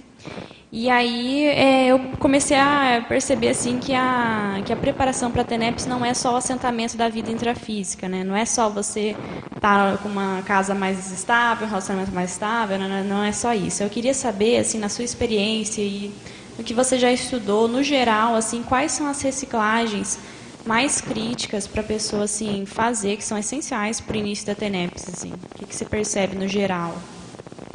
É, é como eu, eu cheguei até a responder algo do tipo aqui, né? O mais sério na TENEPS, para mim, é a parte intraconsciencial mesmo. É a própria pensanidade da pessoa. O- a parte física, por incrível que pareça, é a mais fácil de ser ajustada. É achar um quarto, é achar uma casa, é organizar a agenda intrafísica, é até, sim, no meu caso não é tão fácil priorizar as coisas, mas priorizar ainda é fácil. O mais complexo é a questão da pensanidade, que é o, o insumo da TENEPS. É o recurso que você utiliza na TENEPS. É o seu pensamento, seu sentimento e energia. Você vai estar doando energia, mas você vai estar doando quem você é. Então, acho que mapear trafários ou mapear trafaus que você está é, tá começando a conhecer ou focar mais nas reciclagens do que você já sabe que tem que melhorar, isso no meu caso foi o meu foco para a TENEPS. Tá? Eu coloco aqui no, no paper, a gente dá essa questão no curso, né, desse planejamento, de também se apropriar dos trafores. Qual é aquele trafor, quais são aqueles trafores que vão sustentar o seu trabalho quando ele ficar difícil na TENEPS? Porque ele vai ficar difícil em algum momento. Você vai ter crise de crescimento, principalmente nos seis primeiros meses até você adaptar e pegar o jeitão ali da coisa, vai ser mais complicado. Então, se apropria dos trafores, fala, não, isso daqui é um ponto que não tem quem fale, isso aqui é meu, eu, eu sou assim, esse é um trafor que eu estou disposta a doar, né? A doar a minha experiência, a minha manifestação nesse sentido, que vai te sustentar para fazer as reciclagens que você precisa. Então, cada caso é um caso. É o que eu falei. Tem gente que não tem problema nenhum em se doar, em doar energia em pensar no outro, consegue enxergar, nasceu enxergando outra consciência. Isso é outra forma da assistencialidade. Pode ser melhor qualificado, às vezes num pensamento religioso, pode ser melhor qualificado sim, mas é outra forma. Tem pessoas que nasceram não conseguiram enxergar o outro, nasceram com o espelho na frente, né? Só, só se enxergam. Aí essas pessoas vão precisar ter a reciclagem de conseguir enxergar o outro, de ver que existem outras pessoas. Nesse ponto, o pedido de TENEPS ajuda tanta gente. Porque tem dia que você, às vezes, você vai para TENEPS com uns problemas para resolver na cabeça, né? Você está lá com aqueles problemas. Você pega um pedido e você fala assim, gente, olha a situação precária que estão essas pessoas. Mas é precariedade de verdade, é, é, é, o processo é complicado. E aí você fala, qual que era aquele problema que eu tinha mesmo? Do que, que eu estava reclamando mesmo? Então, para a preparação da TENEPS é isso, é mapear o que, que você precisa melhorar, né? E, e focar. Cada caso é um caso, mas a assistencialidade é interessante, focar o que, que precisa qualificar, a questão do trabalho energético, né? A pensanidade, a questão de pensar mal do outro. Né? Tem uma questão muito comum, né? Que quem viveu na religião aí, ou em outras áreas, que é a questão do síndrome do justiceiro ou do salvacionismo. Se a gente identifica que tem isso, é bom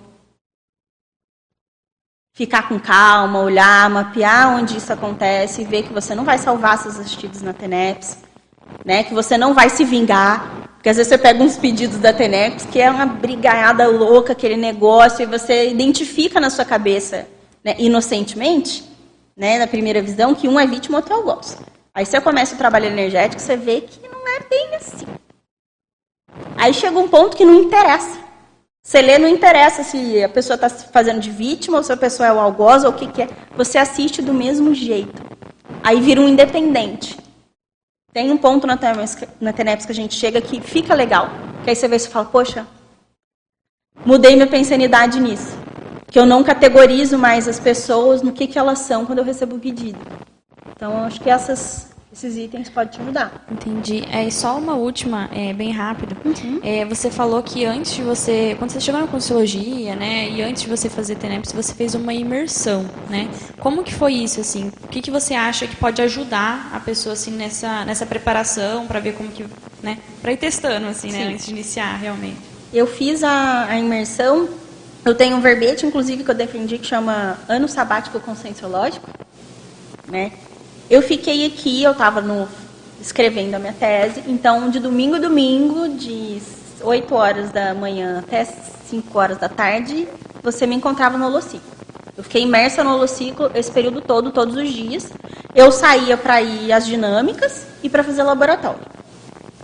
e um pouco para voluntariar, que nessa época eu estava voluntariando um pouco justamente porque minha prioridade era terminar a tese. Nessa imersão, eu tinha dois focos na vida. A minha escrita, eu estava, inclusive, sendo remunerada para isso, né? Estava afastada do trabalho, mas estava sendo remunerada. E a minha qualificação. A qualificação eu pensava o tempo todo. O foco da minha vida foi me qualificar. Ver que traço que eu precisava reciclar para eu começar a ter netos. Que traço que eu precisava reciclar para eu parar de dar trabalho para os amparadores e começar a contribuir com os amparadores. Então eu ia em uma dinâmica por dia. Eu fazia laboratório frequentemente. Eu assistia as tertúlias. Então, assim, foi um negócio meio, meio meu jeito mesmo, assim, ah, já que é para ser, então vamos fazer o negócio direito. Eu escrevi, eu acho que você, acho que você não, chegou, não tinha chegado ainda. É, antecipação da TENEPS, o estudo de caso do autoposicionamento interassistencial e qualificação parapsíquica. Esse artigo que eu publiquei em 2020, ele conta, eu, eu faço relato de várias experiências que eu fiz durante essa minha preparação. Eu falei no caso né, da semipossessão, que eu tenho, enfim, né, tinha um problema, hoje está bem mais tranquilo, mas que eu tenho pensado muito sobre isso. Né? Até no laboratório, por exemplo, eu conto aqui no artigo, eu estava muito preocupada realmente com esse negócio da semi-possessão, e eu tive uma experiência, eu saí do corpo, e eu fiquei lúcida no meio de uma explicação que eu estava dando para uma consciência. Eu estava explicando para a como é que era, e estava testando no meu corpo, como é que era o encaixe da semi-possessão. Eu sabia detalhes. Quando eu dei conta disso, eu falei, peraí, eu estou explicando para a consciência um processo de como é que é a semi-possessão, na visão da Concierge, na hora eu falei, ah, agora eu sei por que, eu tinha tanto receio disso. Eu fiz tanto isso em vida passada, eu não tenho dúvida nenhuma que eu já fui, né, lá, o espírito comunicante, que fiz semi-possessão nas pessoas. E médium também que já recebi. Eu conheço isso. Quando eu tive essa experiência, eu falei, não, isso aí é comum para mim. Eu já fiz isso. Mas por que o meu medo? Porque não era lúcido. E a minha proposta nessa vida é o processo da lucidez. Então, isso era um ponto que eu precisava reciclar. Então, assim, eu deixo um parador, ok, tem o um acoplamento, mas eu tento ficar lúcido o maior tempo possível, porque eu quero aprender com o processo. Né? Eu quero aprender. Então, essa para mim foi uma reciclagem básica. Perder um receio, até um medo mesmo de semi-possessão e ter confiança no amparador para que isso acontecesse da maneira tranquila. Porque eu sabia que ia ser respeitada. Por isso que é importante a questão da técnica. Tem a técnica, vai ter um amparador de função, ele vai te respeitar. Ele não vai tomar conta do seu corpo, por exemplo, e fazer o que ele quiser. Não, ele vai te respeitar. É um acordo, é um contrato de trabalho. Sabe, se é um contrato de trabalho que você assina e as cláusulas estão aqui. Seguindo as cláusulas, fica todo mundo seguro. Pelo menos é a maneira que eu enxergo, né? Mais alguém? Respondi? Beleza. Então, eu gostaria de compartilhar uma, uma casuística minha com relação à questão do horário da TENEPS, né? Que eu acho que do ponto de vista de planejamento, é, isso é uma das coisas mais sérias. É, há um tempo atrás, eu tive que tomar algumas decisões com relação ao horário de trabalho. E eu pensei muito intrafisicamente. Eu pensei nas vantagens que eu teria, lógico, pensando do ponto de vista do meu voluntariado e de uma série de outras questões. Não foi necessariamente uma questão egóica, mas eu não considerei como eu deveria considerar, por exemplo, a minha TENEPS. E aí, em função dessa decisão, eu tive que mudar o meu horário de TENEPS. E assim, e eu vi que isso impactou completamente tanto a minha TENEPS, como consequentemente a minha vida.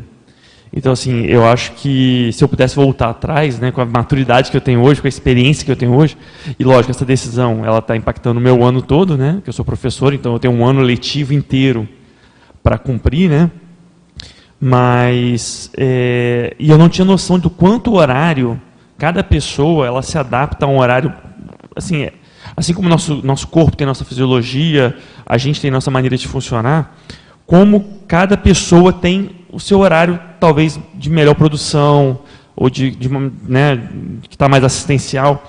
Então assim, eu já, eu já tentei né, fazer TENEPS em vários horários. Hoje eu, eu faço é, de manhã. Para mim funciona melhor de manhã, é, mas dá para melhorar ainda e lógico eu vou mudar isso quando puder.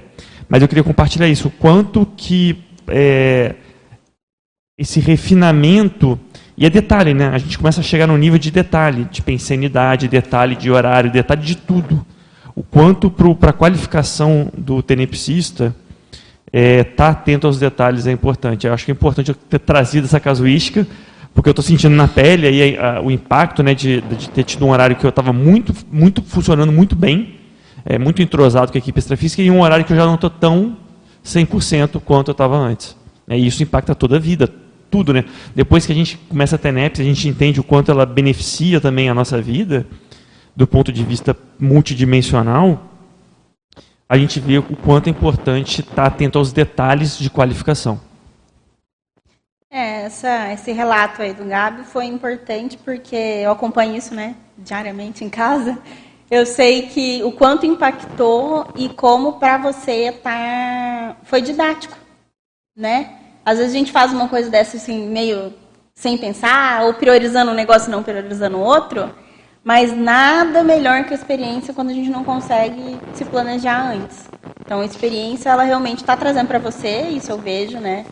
Que todos os horários da sua vida, eu acho que a partir desse ano letivo, né, você vai pensar sobre a questão da TENEPS antes de sugerir dar disciplina em tal horário, em tal curso. Isso é bacana você compartilhar. Mais alguém? Lucimar.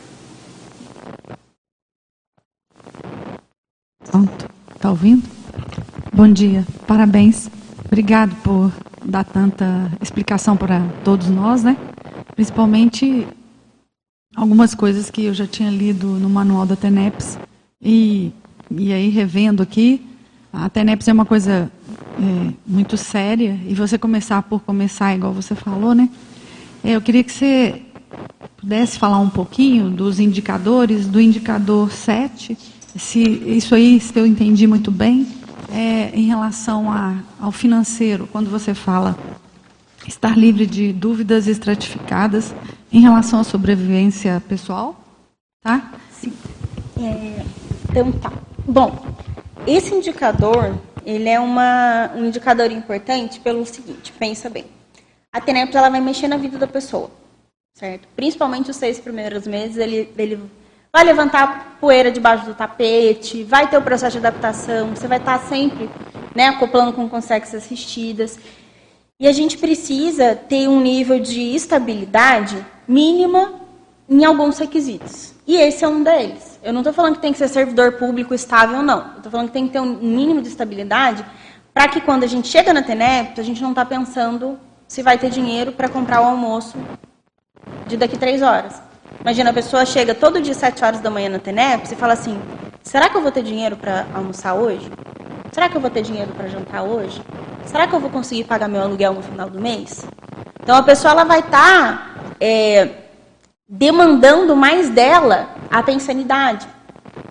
Por isso que o manual fala essa questão do, desse tipo de, de, de mais estabilidade. Né? Não ter tantas dúvidas, porque senão é essa parte que vai ter a pressão. A pressão vai dar nisso. Entende? Isso não quer dizer que a pessoa tem que ter uma excelente condição financeira e tal, não é isso. Mas ela precisa estar desobrigada de algumas pensanidades que vão monopolizar ela. É igual aquela pessoa que tem um sonho lá, o professor Valdo até cita, né? A pessoa tem um sonho de visitar, acho que é a Itália que ele fala. Só sonha em visitar a Itália. A vida da pessoa quando ela for conhecer a Itália. Cara, visita a Itália primeiro e depois faz TENEPS, porque senão você vai chegar na TENEPS vai ficar sonhando com a bendita da Itália, entendeu? Então, assim, é, é, é, é por isso que a gente fala, eu brinco para ver se desanuvia um pouco, mas é que a situação é séria. E é, é por isso, tá? Então, a ideia é, tá mais seguro financeiramente? Ok, aí você já tica esse item da, da lista dos requisitos.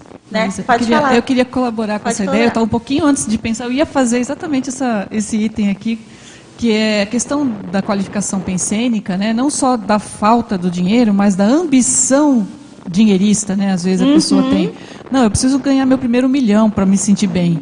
Então assim, ou meu primeiro, um, milhão já não dá mais, né? Sempre os três, né? Então assim, aí a pessoa já começa a ficar, imagina a pensenidade da pessoa em volta disso, né? Ela não vai ter espaço mental interassistencial para fazer a TENEPS, né? E às vezes ela não percebe que ela está envolta nessa pensenidade. Não, eu estou fazendo isso porque eu quero me estabilizar, porque eu quero ficar bem. Então, só que a ambição dela é muito, né?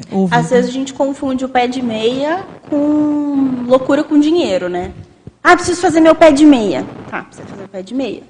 Isso não significa que a pessoa tem que ir para as melhores viagens, que a pessoa tem que ter os 5 milhões, que a pessoa tem que estar rico, que a pessoa tem que estar. Entende? São coisas que a gente precisa ter um pouco de bom senso para analisar. Né? Então, essa questão do que monopoliza a sua pensanidade. Isso serve para todos os itens. Serve para a questão né, de satisfação afetiva sexual. O que está monopolizando a sua mente? Luísa, aí já me perguntaram, né? Não sei se vai ver essa pergunta, mas como tem cinco minutos eu vou falar sobre isso. E se eu não tenho companheiro, companheira dupla, eu posso iniciar a TENEPS? Poder, todo mundo pode o que quiser, né? É indicado? No manual não é indicado justamente por essa questão de monopolizar a pensionidade da pessoa. Luísa, como é que foi a sua? Eu iniciei sem ter dupla. Eu não tinha companheiro quando eu iniciei a TENEPS. Eu fiz todo o meu planejamento bonitinho, certinho, estudei, falei, olha, daqui, estava mudando para lá, falei, vou ter uma dupla. Na hora que eu conseguir a dupla, vai. Só que eu tinha ficado um ano e pouco imersa. Eu fazia uma dinâmica por dia, eu ia para o laboratório, eu morava no Holociclo, né? Era o Holociclo em minha casa, praticamente isso, é o dia no Holociclo e noite na minha casa. E eu não tinha dupla. Eu comecei a trabalhar eu ia para a sala de aula, eu via os conciertos dos meus alunos irem para a minha psicosfera.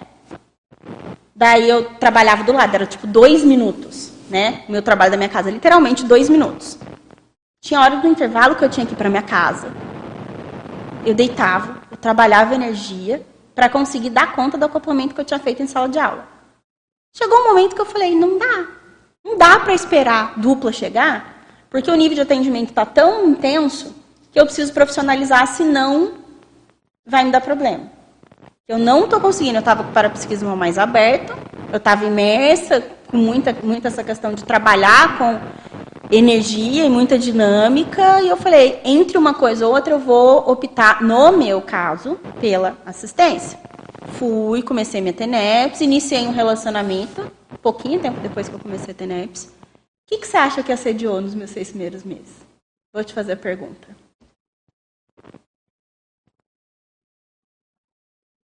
Bingo, é o que não estava calçado. Então, nesse meu relacionamento de início da TENEPS, foi muito conturbado, deu uma série de problemas. Hoje eu estava, nessa semana eu estava refletindo, né, o quanto de pressão eu não coloquei na pessoa lá, a desavisada, que nem da conscienciologia era, então assim, né, esse meu ex-namorado ele era desavisado, não sabia, então pegou toda a pressão do início da minha TENEPS. No dia que eu terminei o relacionamento de manhã, meu duplista, né, de hoje, me liga e a gente começa a conversar e aí vai começar a estabelecer um relacionamento. Então, assim, dá para começar? Dá para começar. Não vou falar não vai, até porque uma boa parte da nossa comunidade, se a gente for olhar mesmo, tem uma parte da nossa comunidade que é tenepsista e não tem dupla. Não tem companheiro, não tem companheiro. Faz teneps, faz teneps. Fica prejudicado a falta? Fica prejudicado. Já experimentei, eu sei como é e garanto para você. Pelo menos, na minha visão, fica prejudicado. Mas é impeditivo 100%? Eu não posso falar isso, gente. Eu comecei sem. Eu não tenho autoridade moral para falar, não, não comece. No, na minha análise, comece. No entanto, que nesse artigo que eu coloco, né, na antecipação da TENEPS, eu deixo bem claro isso. Olha, comecei sem. Esse foi o ponto que ficou descalçado, foi um maior problema no início da TENEPS, foi, depois se resolveu, se resolveu. Era, era isso. Tem mais uma última pergunta do Ellison. Uhum. Ele pede para você comentar sobre os pedidos indiretos de TENEPS que chegam seguidamente ao tenepsista. Como que você avalia esses pedidos e a sincronicidade entre eles? Se há sincronicidade entre alguns pedidos? Olha, eu não fico tentando assim é, compreender entre os pedidos de TENEPS uma ligação. O que, que eu faço é um estudo, por exemplo, do padrão. Né? Eu tenho lá o estudo de autopesquisa pelo público assistencial da TENEPS. Eu tento mapear naquele mês, naqueles seis meses, naquele período, qual foi o público que mais chegou. E aí vem o público indireto. Nessa época lá que eu comentei, que eu estava tendo muita questão religiosa, gente, era, era chegava a ser engraçado. Porque assim, na minha sala de professores, aí de repente a professora de artes botava em cima da minha mesa uma igreja gigante os alunos construíram. Quando eu cheguei e sentei, eu não conseguia ver ninguém. Eu só via a igreja na minha frente. Aí eu falei, não, vocês estão de, de brincadeira. Aí eu ia para a sala de aula, as meninas que nunca iam de colarzinho religioso, estavam tudo lá, tipo freirinha com os colarzinhos religiosos. Aí eu falei, tá. Aí você vai receber o pedido de TENEPS, é quase que uma reza, né? Por favor, reze para mim. Aí você fala, tá bom, assim, tem essas sincronicidades que a gente tem que prestar atenção, e o mais interessante é, eu vi aquela igreja na minha frente, o que, que eu vou fazer com essa igreja? Vou quebrar essa igreja na cabeça da professora que colocou ali? Claro que não. Eu vou pedir para ela tirar? Eu vou tentar entender quais são os alunos que fizeram aquela arte, né, que era a disciplina de artes. Quais foram os alunos que fizeram aquela arte e colocaram ali? Por que, que ela limitou a minha visão não estava enxergando mais nada? Será que quando eu estava na época de religiosa, só enxergava aquilo e não enxergava mais nada? Qual é o público que eu tenho que entender? Então, assim, um dos requisitos aqui, o 10, é criar o hábito de reflexão. Então, quando nós tenepsistas e tenepsáveis, né, criam esse hábito de reflexão, dá para entender sincronicidades. Dá para correlacionar e perceber qual é o público primeiro que a gente vai atender. Professora Lauísa, são dezenas e dezenas de mensagens muito carinhosas agradecendo o esclarecimento nesse domingo pela manhã. E deixamos esses minutinhos finais para você fazer aí a, a acabativa da sua assistência, suas conclusões, os comentários finais, por favor. Bom, agradeço a participação de todos. Sugiro é, para que leiam um paper, principalmente nesses itens, né, ali do planejamento, é o último item do paper, que aí é um passo a passo que a gente elaborou para a pessoa que está querendo começar a ter NEPS. É uma sugestão, a gente já testou isso em dois cursos, pelo jeito está funcionando, né? E relembrar dessa questão do básico, que não é superficial, que é extremamente importante, que é o manual do TENEPS. A gente, às vezes, está vendo aí algumas questões que vão se perdendo do manual, então isso é importante dar uma resgatada sempre no manual da TENEPS, convidar os tenepsistas para relerem e lembrar que TENEPS não é uma atividade a mais na vida da gente. Né? Ela se propõe a ser a principal atividade em que as outras vão derivar e que a gente vai assistir as outras áreas da nossa vida pela TENEPS. E agradecer a todos, Isa. Eu acho que é isso, porque já deu tempo, né? Muito obrigada aí, pessoal. Nós que agradecemos demais, agradecemos também a participação dos teletertulianos e dos tertulianos que cá estiveram. Nessa tertúlia matinal de número 334, tivemos 97 espectadores simultâneos, 375 acessos e 33 consciências presentes aqui no tertuliário. A todos interessados, todos e todas interessados na técnica da tarefa energética pessoal, vale o recado que é possível baixar o manual da TENEPS gratuitamente no site da Editares. Excelentes pensamentos e reflexões sobre TENEPS e até o próximo domingo em mais uma tertúlia matinal.